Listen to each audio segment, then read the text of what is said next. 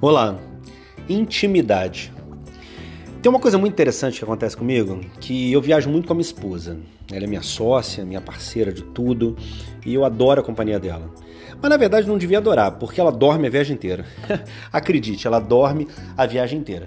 Mas tem um fato interessante que Deus me mostrou que me chamou muito a atenção. De, há poucos dias eu estava viajando com ela e ela realmente, literalmente, é, desmaiou, no, dormiu no primeiro momento da viagem e terminou acordando quando chegamos. Eu fiquei pensando, meu Deus, que tranquilidade a dela de dormir assim como se estivesse na cama dela. E aí Deus me, me mostrou uma, uma reflexão muito interessante. Vê se você já pensou assim. Quando a gente dorme é porque se sente seguro, a gente confia, e a gente tem a certeza de que vai chegar no destino combinado. Porque com Deus não é diferente. Se a gente sabe que Ele está no negócio, a coisa mais interessante é descansar, é ficar relax, como dizem. Porque vê bem que interessante, eu refleti sobre a minha esposa.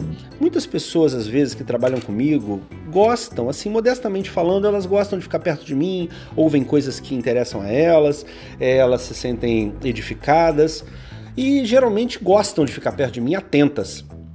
Sabe que a minha esposa, ela dorme. Dorme porque tem intimidade. Dorme porque sabe que haverão outros momentos. Dorme porque sabe que não exauriu o que poderia ouvir ou o que poderia sentir no último encontro. Por isso ela sabe que ela pode descansar, que ela se sente segura da continuidade, se sente segura da estabilidade e constância do relacionamento, se sente segura de que no próximo momento, na próxima conversa, coisas maravilhosas serão ditas por ela e por mim.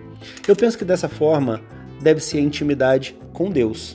Porque se você tem certeza da segurança, da estabilidade da relação, da constância da relação com Deus, não dele para nós, porque isso é óbvio, mas de nós para ele. Se conseguimos manter essa estabilidade, esse relacionamento constante, oração e súplica o tempo todo, o que mais de, o que de mais inteligente podemos fazer é descansar no início da viagem para acordar no final. Eu não falo de dormir, gente, como eu sempre digo, não durma, não, não, não bobeie. Eu estou falando descansar no Senhor, ter a certeza de que todas as ansiedades são lançadas no colo dele, debaixo das asas dele. E dessa forma eu tenho aprendido a cada dia que descansar no Senhor é a certeza de chegar no destino totalmente saudável, totalmente protegido. Tá bem? O que você tem feito para descansar no Senhor? Tem orado?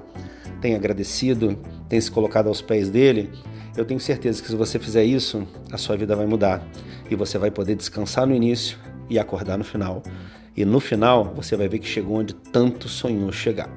Fechado? Luciano de Paulo aqui e eu ainda vou ouvir falar de você. Abraço carinhoso.